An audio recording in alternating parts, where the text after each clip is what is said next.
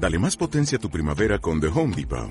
Obtén una potencia similar a la de la gasolina para podar, recortar y soplar con el sistema OnePlus de 18 voltios de Ryobi desde solo 89 dólares. Potencia para podar un tercio de un acre con una carga.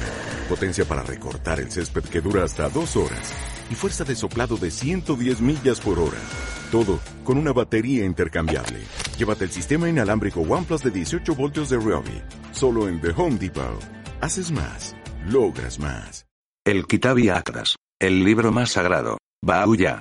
Contenidos. Prefacio. Introducción. Descripción del Kitabi Atlas por Shoghi Effendi. El Kitabi Akras. Algunos textos revelados por Bauya que complementan el Kitabi Akras. Preguntas y respuestas. Sinopsis y codificación de las leyes y disposiciones del Kitabi Akras. Notas. Glosario. Relación de pasajes traducidos por Shoghi Effendi. Índice. Prefacio. En 1953, Shoghi Effendi, el guardián de la fe Bahá'í, incluyó entre las metas de su plan de 10 años la preparación de una sinopsis y codificación de las leyes y disposiciones del Kitabi Akras para servir de preludio ineludible a la traducción de la obra. Él mismo trabajó en la codificación, mas la tarea quedó inconclusa al morir él en 1957. La empresa fue reemprendida más adelante sobre la base de su trabajo y el volumen resultante vio la luz en 1973. Además de la propia sinopsis y codificación y de las notas explicativas, la publicación contenía una selección de pasajes del Kitabi Atlas previamente traducidos por Shoghi Effendi, hasta entonces repartidos en varios libros. La sinopsis y codificación abarcaba tanto el texto del Kitabi Atlas como el de las preguntas y respuestas, que constituye un apéndice del Atlas. En 1986 la Casa Universal de Justicia decidió que había llegado el momento en que era a la vez posible y esencial preparar una traducción al inglés del texto completo del libro más sagrado, por lo que incluyó la realización de este proyecto entre las metas del plan de seis años 1986-1992, la publicación en inglés y la seguida de traducciones a otros idiomas. Puesto que el Kitabi Atlas constituye escritura sagrada, el criterio adoptado ha consistido en presentar el texto de modo tal que su lectura resulte ágil e invite a la inspiración. De ahí que aparezca desembarazado de las notas a pie de página y de las remisiones tan frecuentes en obras eruditas. No obstante, a fin de que el lector pueda seguir el curso del texto y distinguir la variedad de temas que lo caracterizan, ha parecido oportuno añadir divisiones por párrafos, divisiones que son extrañas a la tradición literaria árabe.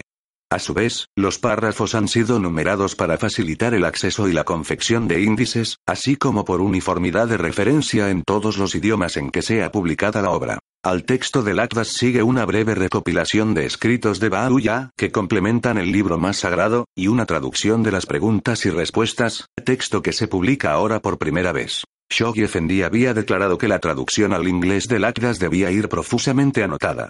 El criterio seguido al confeccionar las notas ha sido el de centrarse en los aspectos que para el lector desconocedor del árabe puedan parecer oscuros, o bien requieran, por varias razones, elucidación o información general.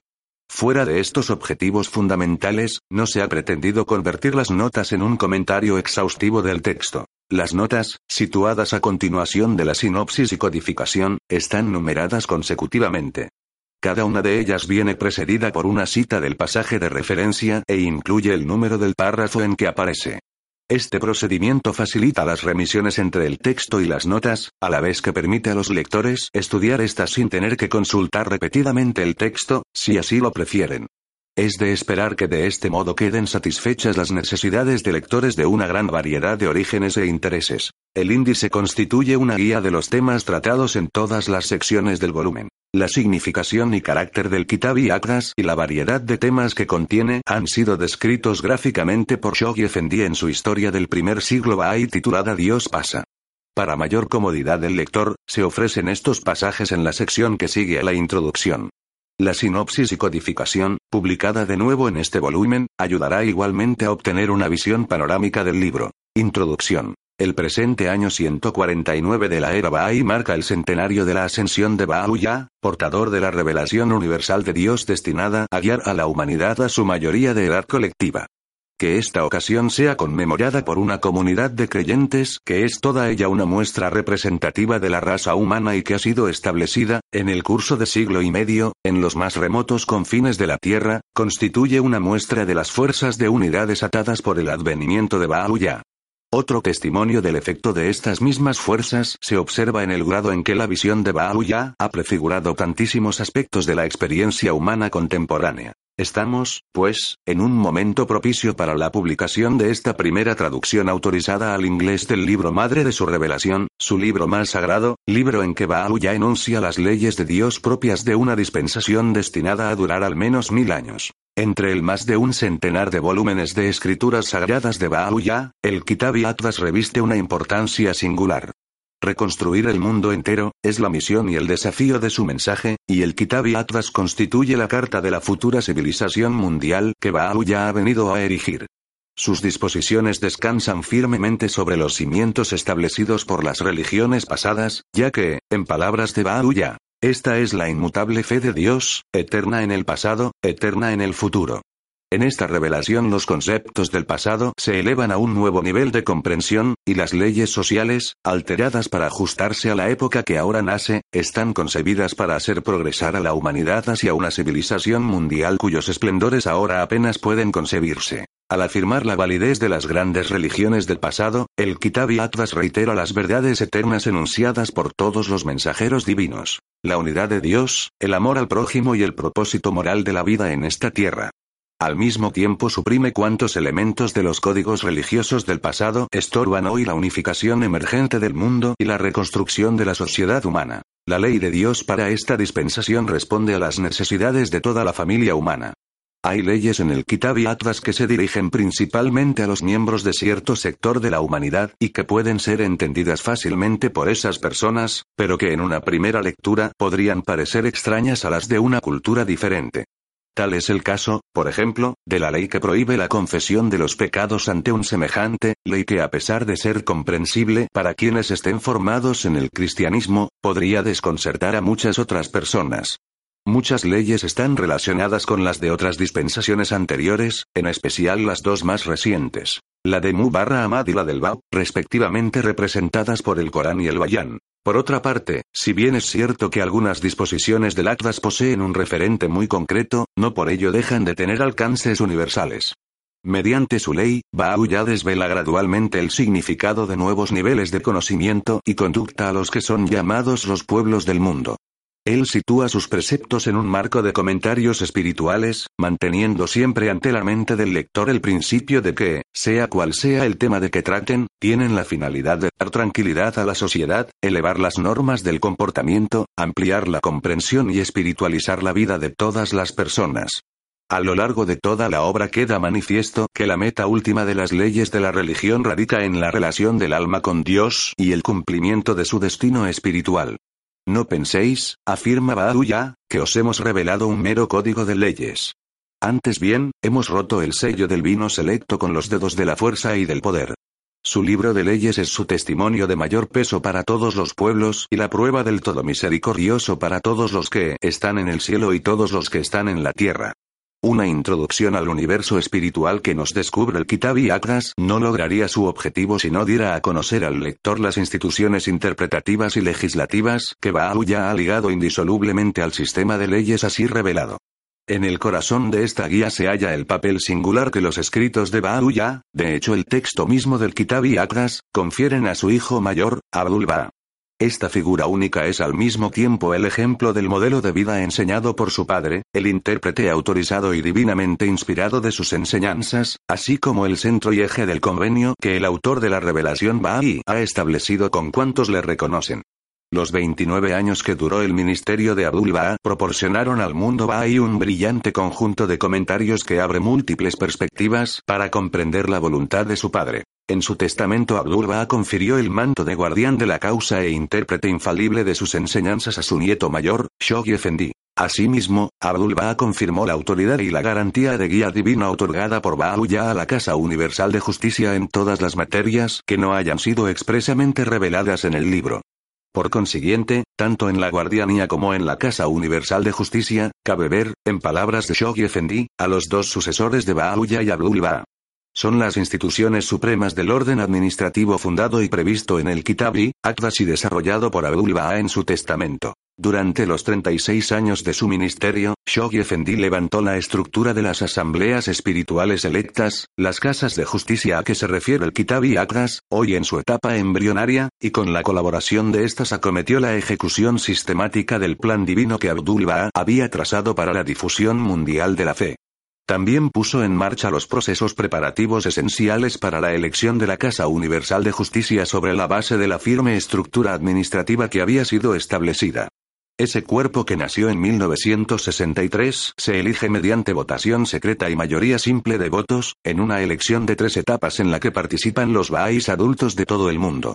La palabra revelada de Baha'u'llah, junto con las interpretaciones y exposiciones del Centro del Convenio y del Guardián de la Causa, constituyen la base fundamental y el mandato de obligada referencia de la Casa Universal de Justicia. En cuanto a las leyes propiamente dichas, un examen detallado permite concluir que abarcan tres áreas. La relación del individuo con Dios. Asuntos tanto físicos como espirituales que benefician directamente al ser humano. Las relaciones entre las personas, y entre las personas y la sociedad.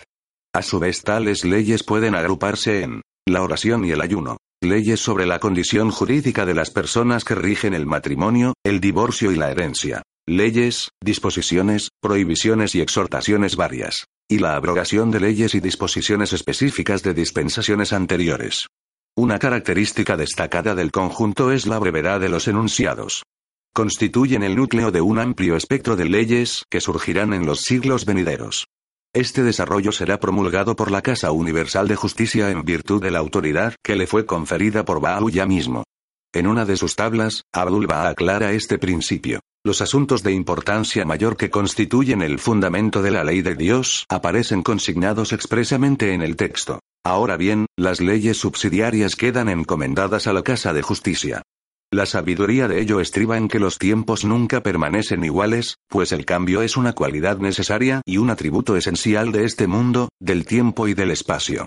Por ello la Casa de Justicia tomará las medidas pertinentes. En pocas palabras, ahí radica la sabiduría de remitir las leyes de la sociedad a la Casa de Justicia. De modo parecido, en la religión del Islam no toda disposición fue revelada explícitamente. Es más, ni siquiera una décima parte de la décima parte llegó a ser incluida en el texto. Aun cuando todas las grandes materias de importancia se hicieron constar de forma expresa, sin duda miles de leyes quedaron sin especificar. Estas fueron concebidas, conforme a las leyes de la jurisprudencia islámica, por los teólogos de una época posterior, teólogos que individualmente extraían deducciones contrapuestas de las disposiciones originalmente reveladas. Todas ellas fueron puestas en vigor. Hoy día este proceso de deducción corresponde en derecho a la institución de la Casa de Justicia, por lo que las deducciones y conclusiones particulares de los doctos carecen de autoridad, a menos que sean refrendadas por la Casa de Justicia. La diferencia radica precisamente en que no han de surgir discrepancias de las conclusiones y refrendos de la institución de la Casa de Justicia, cuyos miembros son elegidos y conocidos por la comunidad Bahá'í de todo el mundo. En contraste, las conclusiones particulares de teólogos y estudiosos con toda seguridad provocarían disensiones y llevarían al cisma, a la división y a la dispersión. La unicidad de la palabra sería destruida, desaparecería la unidad de la fe y temblaría el edificio de la fe de Dios. Aun cuando la Casa Universal de Justicia está expresamente autorizada para modificar o abrogar su propia legislación conforme cambien las condiciones, lo que viene a adoptar a la ley Bahá'í de un elemento esencial de flexibilidad, empero no puede revocar o modificar ninguna de las leyes que se hallen expresamente establecidas en el texto sagrado. La sociedad para la cual están concebidas ciertas leyes del Agdas habrá de surgir solo en forma gradual, y Bahá'í ya ha previsto la aplicación progresiva de la ley Bahá'í. En verdad, las leyes de Dios son como el océano, y los hijos de los hombres son como peces, ojalá lo supieran. Empero, al observarlas se debe proceder con tacto y sabiduría, puesto que la mayoría de las personas son débiles y están muy alejadas de la voluntad de Dios, por lo tanto, en todo momento debe emplearse tacto y prudencia, de modo que nada ocurra que provoque tumulto y disensión o suscite el clamor de los desatentos. Verdaderamente, su munificencia ha trascendido todo el universo y sus dádivas han circundado a todos los habitantes de la Tierra. Hay que guiar a la humanidad al océano del verdadero entendimiento con una actitud de amor y tolerancia. El propio Kitabi Atlas brinda elocuente testimonio de la amorosa providencia de Dios. El principio que rige esta aplicación progresiva fue enunciado en una carta escrita en 1935 en nombre de Shoghi Effendi y dirigida a una asamblea espiritual nacional. Las leyes reveladas por Bahá'u'lláh en el Agdas, siempre que sean practicables y no contravengan directamente la ley civil del país, son totalmente vinculantes para todos los creyentes o instituciones bahá'ís, ya sean de Oriente o de Occidente. Determinadas, leyes deben ser consideradas por todos los creyentes como leyes de aplicación universal y esencial en la hora presente. Otras han sido dictadas en previsión de un estado de sociedad destinado a surgir de las caóticas condiciones que prevalecen hoy día, lo que no haya sido contemplado en el Agdas, amén de cuestiones de detalle e importancia secundaria que surjan de la aplicación de las leyes ya formuladas por Bahá'u'lláh, es competencia de la Casa Universal de Justicia. Dicha institución puede complementar, pero nunca invalidar o modificar en lo más mínimo, lo que ya ha sido formulado por Bahá'u'lláh. Tampoco tiene el guardián ningún derecho a rebajar la obligatoriedad, ni mucho menos a abrogar las disposiciones de un libro tan sagrado y fundamental. El número de leyes que los Bahá'ís deben cumplir no aumenta con la publicación de esta traducción. Cuando se considere oportuno se dará aviso a la comunidad Bahá'í sobre qué otras leyes entren en vigor para los creyentes, todo ello acompañado de las directrices o legislación complementaria que sean precisas para su aplicación. En general, las leyes del Kitab y se enuncian de forma sucinta. Un ejemplo de esta concisión viene dado por el hecho de que muchas leyes se expresan teniendo al varón por destinatario. Pero de los escritos del guardián resulta evidente que allí donde Baal ya ha enunciado una ley aplicable a un hombre con respecto a una mujer, la misma ley rige, mutatis mutandis, entre una mujer y un hombre, a menos que el contexto invalide tal posibilidad. Por ejemplo, el texto del Kitab y Atlas prohíbe que el varón se case con la esposa de su padre, es decir, su madrastra. Pues bien, el guardián ha indicado que, análogamente, a la mujer le está prohibido casarse con su padrastro. Esta inteligencia de las implicaciones de la ley comporta efectos de largo alcance a la luz del principio fundamental y de la igualdad entre los sexos, por lo que debe tenerse presente al estudiar el texto sagrado. El que hombres y mujeres difieran entre sí en algunas características y funciones es un hecho inevitable de la naturaleza que, además, posibilita sus papeles complementarios en algunos campos de la vida social. Pero es significativo que Abdul Baha haya afirmado que en esta dispensación la igualdad de los hombres y las mujeres, salvo en algunos aspectos insignificantes, ha sido plena y categóricamente proclamada. Ya se ha hecho mención de la relación íntima que existe entre el Kitab y Akras y los libros sagrados de las dispensaciones precedentes. Especialmente estrecha es la relación con el Bayan, el libro de leyes revelado por el Bab. Las siguientes citas de cartas escritas en nombre del guardián aclaran esta relación. Shoghi Effendi piensa que debe hacerse hincapié en la unidad de la revelación Ba'i como un todo que abarca la fe del Bab. La fe del Bab no debe divorciarse de la de Ba'uya. Aunque las enseñanzas del Bayan han sido abrogadas y sustituidas por las leyes del Agdas, con todo, debido al hecho de que el Bab se consideró a sí mismo el precursor de Ba'uya, hemos de ver su dispensación y la de Ba'uya como una sola entidad, siendo aquella una introducción al advenimiento de esta. El Bab afirma que sus leyes son provisionales y que dependen de la aprobación de la futura manifestación. Esta es la razón por la que en el libro de Atlas Ba'uya sanciona algunas de las leyes del Bayan, modifica otras y anula muchas de ellas. Tal como el Bayan había sido revelado por el Baba mediados de su ministerio, Ba'uya reveló el Kitab y Atlas en torno a 1873, unos 20 años después de que, en el Siyachal de Teherán, recibiera la anunciación de su revelación. En una de sus tablas ya indica que, incluso después de ser revelado, el Atlas fue retenido por él durante algún tiempo antes de ser despachado a los creyentes de Irán. Más adelante, tal y como relata Shoghi Effendi, a medida que su misión iba concluyendo, la formulación hecha por Ba'uya, en su Kitab y Akras, de las leyes fundamentales de su dispensación, fue seguida por la enunciación de ciertos preceptos y principios medulares de su fe, por la reafirmación de verdades que él había proclamado anteriormente, por el desarrollo y elucidación de algunas leyes que había dictado, por la revelación de aún más profecías y amonestaciones, y por el establecimiento de disposiciones secundarias destinadas a complementar las disposiciones de su libro más sagrado. Estas fueron consignadas en innumerables tablas que continuó revelando hasta los últimos días de su vida terrenal. Entre tales obras se halla Preguntas y Respuestas, recopilación realizada por Sainul Mukarrabin, el más eminente de los transcriptores de los escritos de Ba'uya.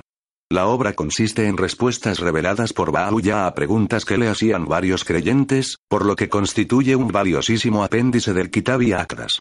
En 1978 las más notables de entre las demás tablas de esta naturaleza se publicaron en inglés en forma de una recopilación titulada Tablas de Bahá'u'lláh reveladas después del Kitab y Akdas. Algunos años después de revelar el Kitab y Akdas, Bahá'u'lláh ordenó el envío de copias manuscritas a varios Bahá'ís de Irán.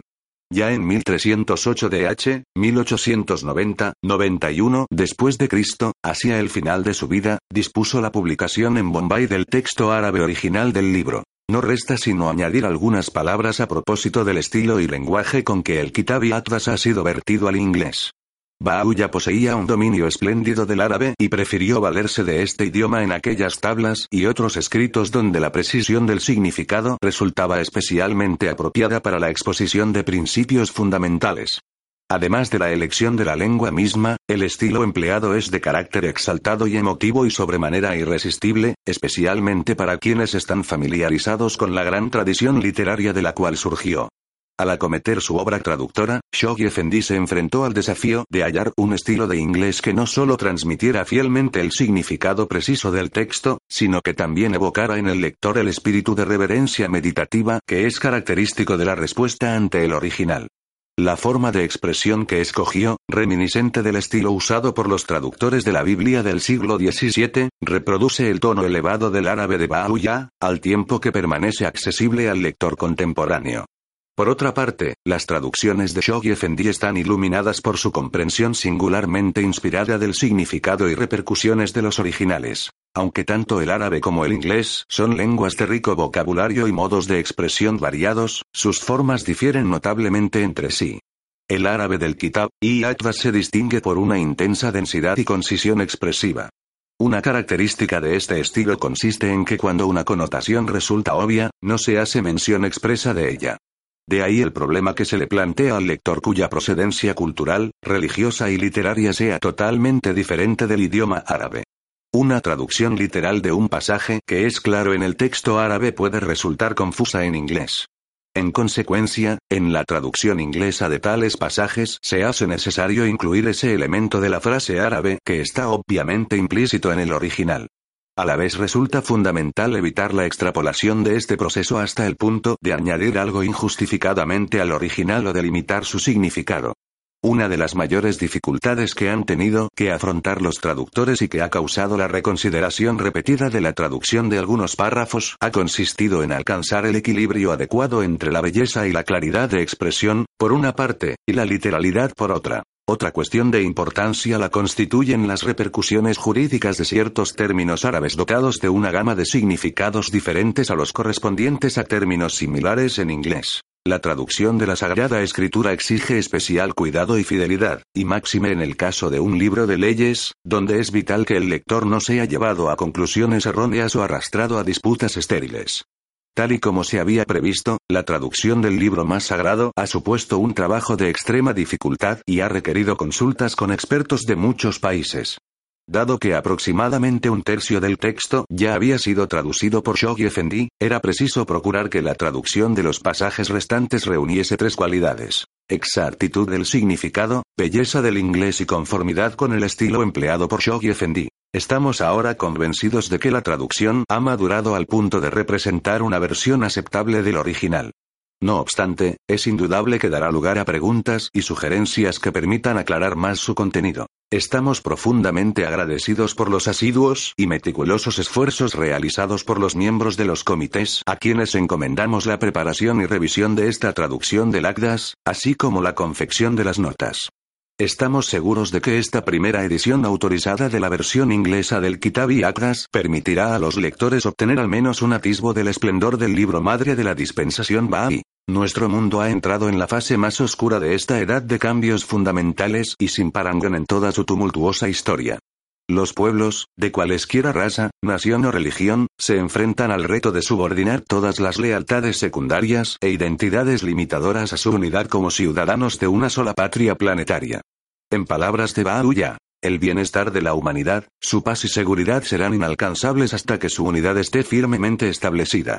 que la publicación de esta traducción del Kitab y Akdas dé un nuevo impulso al cumplimiento de esta visión universal y abra perspectivas de una regeneración mundial. La Casa Universal de Justicia. Descripción del Kitab y Atlas por Shoghi Effendi tomada de Dios pasa, su historia del primer siglo Bahá'í. A pesar del carácter singular y extraordinario que tuvo tal proclamación, esta resultó ser nada más que un preludio de una revelación aún más potente del poder creador de su autor, y de lo que bien puede figurar como el hecho más notable de su ministerio, la promulgación del Kitab y mencionado en el Kitab y Khan, el Akdas, repositorio principal de aquella ley que había previsto el profeta Isaías, y que el escritor del Apocalipsis había descrito como el cielo nuevo y la tierra nueva, el tabernáculo de Dios, la ciudad santa, la novia, la nueva Jerusalén que desciende de Dios, este libro más sagrado, cuyas disposiciones deben permanecer inviolables al menos mil años, y cuyo sistema abarcará todo el planeta, puede realmente considerarse la emanación más brillante de la mente de Bahá'u'lláh, el libro madre de su dispensación y la carta de su nuevo orden mundial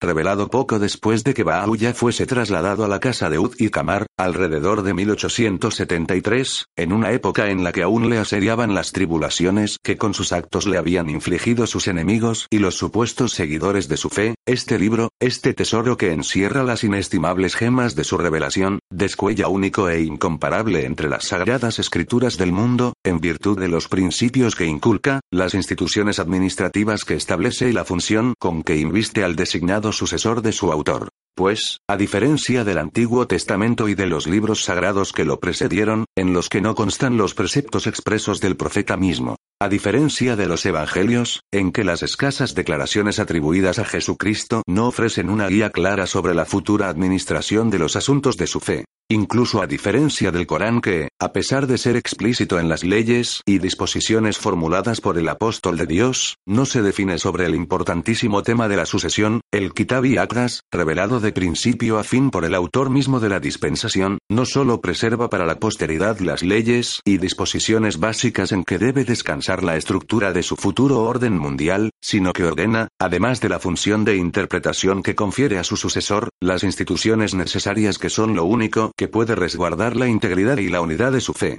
En esta carta de la civilización mundial del futuro, su autor, juez al tiempo que legislador, unificador y redentor de la humanidad, anuncia a los reyes de la tierra la promulgación de la ley suprema. Los declara sus vasallos. Se proclama a sí mismo el rey de reyes. Niega toda intención de apoderarse de sus reinos. Se reserva el derecho de cautivar y poseer los corazones de los hombres. Advierte a los dirigentes eclesiásticos del mundo que no pesen el libro de Dios con las normas corrientes entre ellos. Y afirma que el libro mismo es la balanza infalible establecida entre los hombres.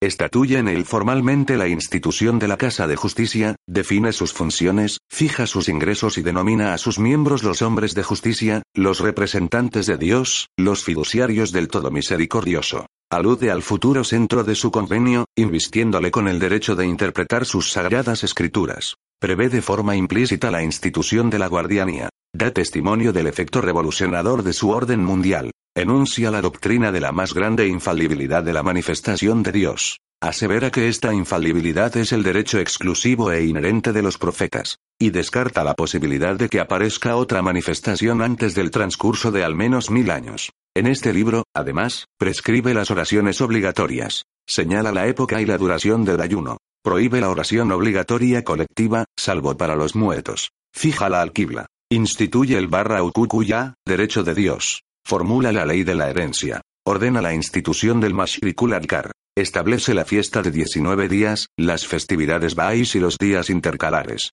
Suprime la institución del sacerdocio. Prohíbe la esclavitud, el ascetismo, la mendicidad, el monacato, la penitencia, el uso de púlpitos y el besar las manos. Ordena la monogamia. Condena la crueldad para con los animales, la ociosidad y la pereza, la murmuración y la calumnia. Censura el divorcio. Proscribe los juegos de azar así como el consumo de opio, vino y otras bebidas embriagantes. Especifica las penas por asesinato, incendio intencional, adulterio y robo. Recalca la importancia del matrimonio y establece sus condiciones esenciales. Impone la obligación de emplearse en un oficio o profesión, elevando dicha ocupación a la categoría de oración. Hace hincapié en la necesidad de proveer los medios para la educación de los niños. Y asigna a toda persona el deber de escribir su testamento y demostrar estricta obediencia al gobierno. Además de estas disposiciones, ya exhorta a sus seguidores a asociarse en amistad y concordia y sin discriminaciones con los seguidores de todas las religiones. Les advierte que se alejen del fanatismo, la sedición, el orgullo, las disputas y las contiendas. Les inculca limpieza inmaculada, veracidad estricta, castidad sin mancha, honradez, hospitalidad, fidelidad, cortesía, paciencia, justicia y equidad. Les aconseja que sean como los dedos de una sola mano y los miembros de un solo cuerpo. Los insta a servir a su causa. Y les garantiza su ayuda incuestionable. Además, se explaya sobre la inestabilidad de los asuntos humanos. Declara que la verdadera libertad consiste en la sumisión del hombre a sus mandamientos. Les previene contra la lenidad en el cumplimiento de sus decretos. Y ordena los dos deberes inseparables de reconocer a la aurora de la revelación de Dios y de observar todas las disposiciones reveladas por Él, dos deberes ninguno de los cuales, afirma Él, es aceptable sin el otro. El significativo llamamiento hecho a los presidentes de las repúblicas del continente americano por el que les insta a aprovechar su oportunidad en el Día de Dios y a defender la causa de la justicia. La orden dada a los miembros de los parlamentos de todo el mundo, por la que se les apremia a adoptar una escritura y un idioma universales. Sus advertencias a Guillermo I el vencedor de Napoleón y la amonestación que dirige a Francisco José, el emperador de Austria. Su referencia a las lamentaciones de Berlín en su apóstrofe a las riberas del Rin su reprobación del trono de la tiranía establecido en Constantinopla, y la predicción de las tribulaciones que habrían de sobrevenir a sus habitantes y de la extinción de su esplendor aparente. Las palabras de ánimo y consuelo que dirige a su ciudad natal, en las que asegura que Dios la ha elegido para ser la fuente de alegría para toda la humanidad. Su profecía de que se ha de alzar la voz de los héroes de Curasán en glorificación de su Señor. Su aseveración de que en Kirmán se han de levantar hombres dotados de gran valentía que han de hacer mención de él. Y, finalmente, su magnánima promesa, hecha a un hermano pérfido que le había causado tanta angustia, de que un Dios soberanamente perdonador y munífico le perdonaría sus iniquidades con solo arrepentirse. Todo ello enriquece aún más el contenido de un libro designado por su autor como la fuente de la verdadera felicidad, la balanza infalible, el sendero recto y el vivificador del género humano. Baúya, además, ha caracterizado expresamente las leyes y disposiciones que constituyen el tema principal de este libro como el aliento de vida para todo lo creado, la mayor fortaleza, los frutos de su árbol, el mejor medio para el mantenimiento del orden en el mundo y la seguridad de sus pueblos, las lámparas de su sabiduría y amorosa providencia, el fragante aroma de su vestidura, y las llaves de su misericordia para sus criaturas. Este libro él mismo declara es un cielo que hemos adornado con las estrellas de nuestros mandamientos y prohibiciones. Afirma además, Bienaventurado el que lo lea y medite sobre los versículos enviados en él por Dios, el Señor del poder, el Omnipotente. Di, oh hombres. Recibidlo con la mano de la resignación por mi vida. Ha sido enviado de una manera que causa asombro en la mente de los hombres. Verdaderamente, es mi testimonio de mayor peso para todos los pueblos y la prueba del todo misericordioso para todos los que están en el cielo y todos los que están en la tierra. Y en otro lugar asevera, Bienaventurado el paladar que saborea su dulzura, y el ojo perspicaz que reconoce lo que se atesora en él, y el corazón comprensivo que entiende sus alusiones y misterios. Por Dios, Tal es la majestad de lo que en él ha sido revelado y tan asombrosa la revelación de sus alusiones ocultas, que el tronco de la expresión tiembla cuando intenta describirlas. Y finalmente, el Kitabi Atlas ha sido revelado de manera tal que atrae a vaca a todas las dispensaciones divinamente designadas. Bienaventurados los que lo lean. Bienaventurados los que lo comprendan. Bienaventurados quienes meditan sobre él. Bienaventurados los que ponderen su significado. Tan enorme es su alcance, que ha abarcado a todos los hombres antes de que lo hayan reconocido. Pronto se manifestarán sobre la tierra su potencia soberana, su penetrante influencia y la grandeza de su poder.